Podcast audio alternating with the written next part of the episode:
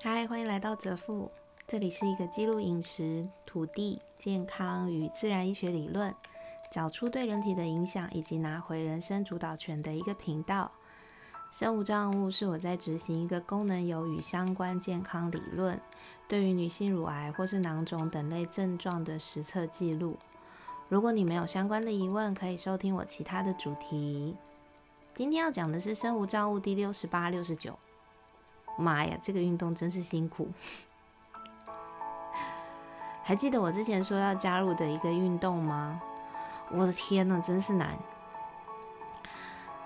《人生胜利圣经》这本书里面提到一个，一开始做可能会觉得自己是个残废，没错，我感觉到了。我总是挑那种一开始做就会让自己觉得是残废的动作来进行加强的训练，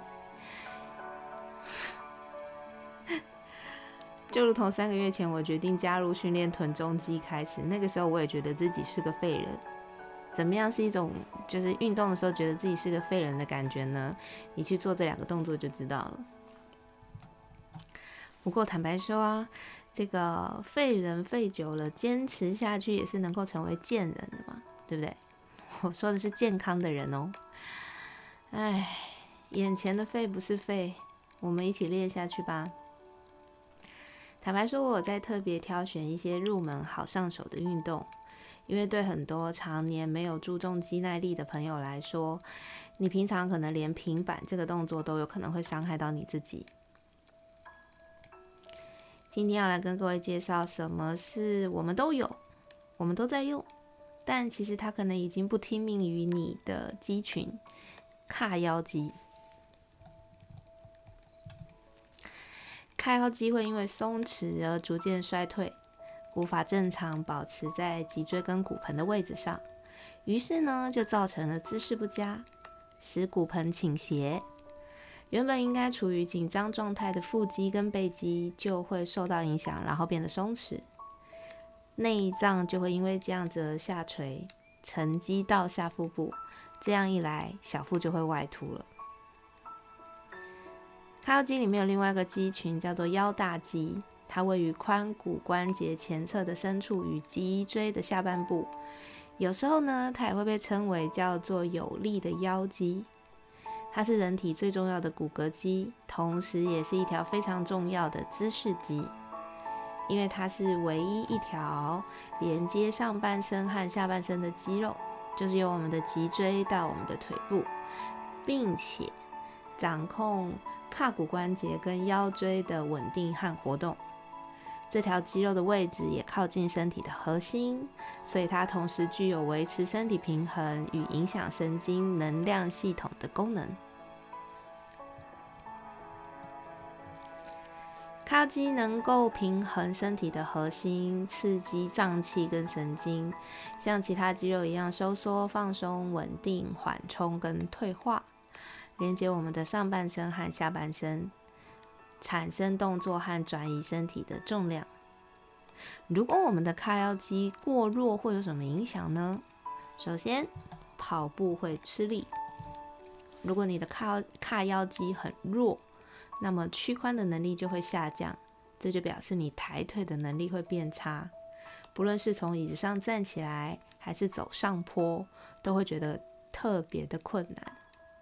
对于有在跑步的大家来说，步幅就会大大的降低。再来一个是，我觉得大部分的人都会有的困扰，叫做小腹外凸，也就是骨盆前倾造成的小腹。呃，对，应该叫做骨盆前倾会造成所谓的前凸后翘，但是前凸是小腹凸，后翘就是屁股翘。因为松弛而逐渐衰退的髂腰肌无法正常的保持在脊椎跟骨盆的位置上。当你的姿势不佳，骨盆倾斜之后，原本应该处于紧张状态的腹肌与背肌就会松弛，然后就会造成我们刚刚说到的小腹外凸。再来一个是腰痛，髂腰筋的紧张很容易造成骨盆前倾，增加腰椎前凸的角度。导致腰椎后侧的压力会变大，竖脊肌下腰段位长期处于紧张缩短的状态，就会造成腰痛。很多人逛街会腰痛，基本上也是因为这个原因。再来一个就是臀部下垂，骨盆前倾，进而导致臀大肌长期处于拉长的状态，臀大肌会无力，臀部就有可能会下垂。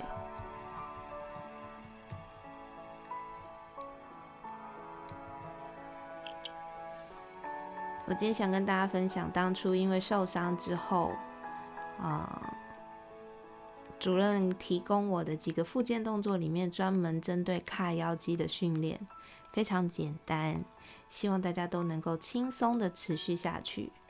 首先，先平躺在床上或是地板上，没错，我找的很多运动都是可以让你在床上做的。躺好之后，你屈膝，双手往骨盆的方向。两块凸起的内侧放着，然后深呼深吸一口气，双手去感觉呃去感觉骨盆凸起的骨头这个内侧是否有一块小形形状有点像小山丘的凸起，然后再把刚刚吸的那口气吐掉，用肚子出力吐光你的空气。之后是否也同样感觉到有一块肌肉会随之凸起？这个就是亲爱的卡腰肌。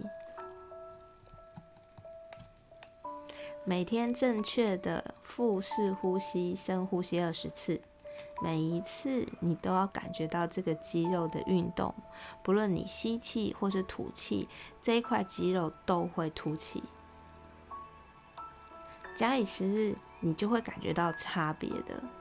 首先，应该会是先从你的身形开始，次数可以慢慢往上增加，然后等到你的髂腰肌回到你身边之后，就可以再加入臀腿肌的运动，慢慢用时间把你身体的自主权找回来。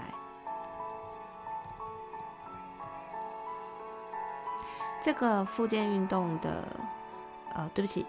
这个我说的，我之前要加入的那个体操暖身的运动真的很累，所以我觉得大家还是先不要轻易尝试比较好。